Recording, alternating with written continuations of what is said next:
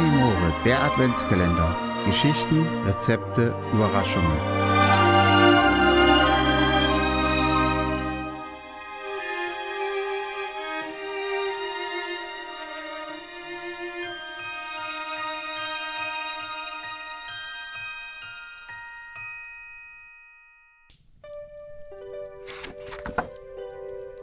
Ein Schnäppchen vom Flohmarkt. Der letzte Flohmarkt in diesem Jahr war Anfang November. Die Geschäfte waren schon geschmückt und versuchten in der grauen, düsteren Jahreszeit eine vorweihnachtliche Stimmung zu erzeugen. Auf dem Flohmarkt hatten sich nur die ganz Harten eingefunden, die ihre Stände in der eisigen Kälte aufgebaut hatten. Es war wenig Publikumsverkehr und man konnte in aller Ruhe die Auslagen der Händler durchstöbern. An einem Stand fiel mir ein alter, fast ohne Farbe verstaubter Weihnachtsbaumständer auf. Es war ein besonderes Teil, im Inneren befand sich eine Spieluhr, die O Tannebaum spielte. Und gleichzeitig drehte sich der Tannebaum im Kreis.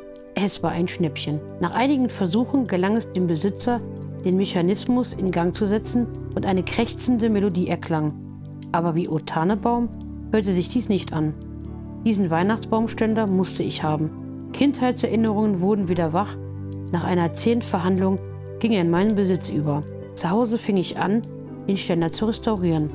Ich reinigte das Innenleben, dann wurden ein paar neue Federn ausgetauscht und nach einem neuen Anstrich sah er aus wie aus dem Laden. Damit der Weihnachtsbaumständer am Heiligabend zu seinem vollen Ehren kam, kaufte ich noch einen schönen Tannenbaum. Ich stellte ihn ein und es erfolgte der Probelauf. Die Melodie erklang und der Baum drehte sich im Kreis, die Reparatur war gelungen. Im Weihnachtszimmer wurde der Baum wie in meiner Kindheit geschmückt ich verwendete echte Weihnachtskerzen als Beleuchtung. Dann kamen die Kugeln aus Glas, mundgeblasen und als Spitze ein Rauschgoldengel. Der Abschluss Süßigkeiten, das Lametta und Engelshaar. Der Weihnachtsbaum sah toll aus. Weihnachten konnte beginnen. Die ganze Familie war im Weihnachtszimmer versammelt. Meine Überraschung war gelungen. Ich löste die Sperre von der Spieluhr. Der Baum fing an sich zu drehen und ließ die Melodie O Tannenbaum erklingen. Verzückt sah die ganze Familie den Tannenbaum in seiner ganzen Pracht. Plötzlich ein Knarren in der Spieluhr. Der Baum schüttelte sich, die Glaskugeln schlugen aneinander, es hörte sich an, als wenn sie zerbrachen. Die Drehbewegung des Baumes wurde immer schneller. Die Wachskerzen gingen aus und das Lametta verteilte sich im ganzen Zimmer. Unser Rauschgoldengel hob von der Baumspitze ab und flog aus dem offenstehenden Fenster in die Nachbarwohnung, wo er mit einem lauten Platschen in der Suppenterrine vom Nachbarn landete. Das Engelshaar und Süßigkeiten verschönerten unsere Tapete und wir wurden gleich mitdekoriert. Ich erwachte aus meiner Starre, versuchte krampfhaft den Baumständer abzustellen, vergebens.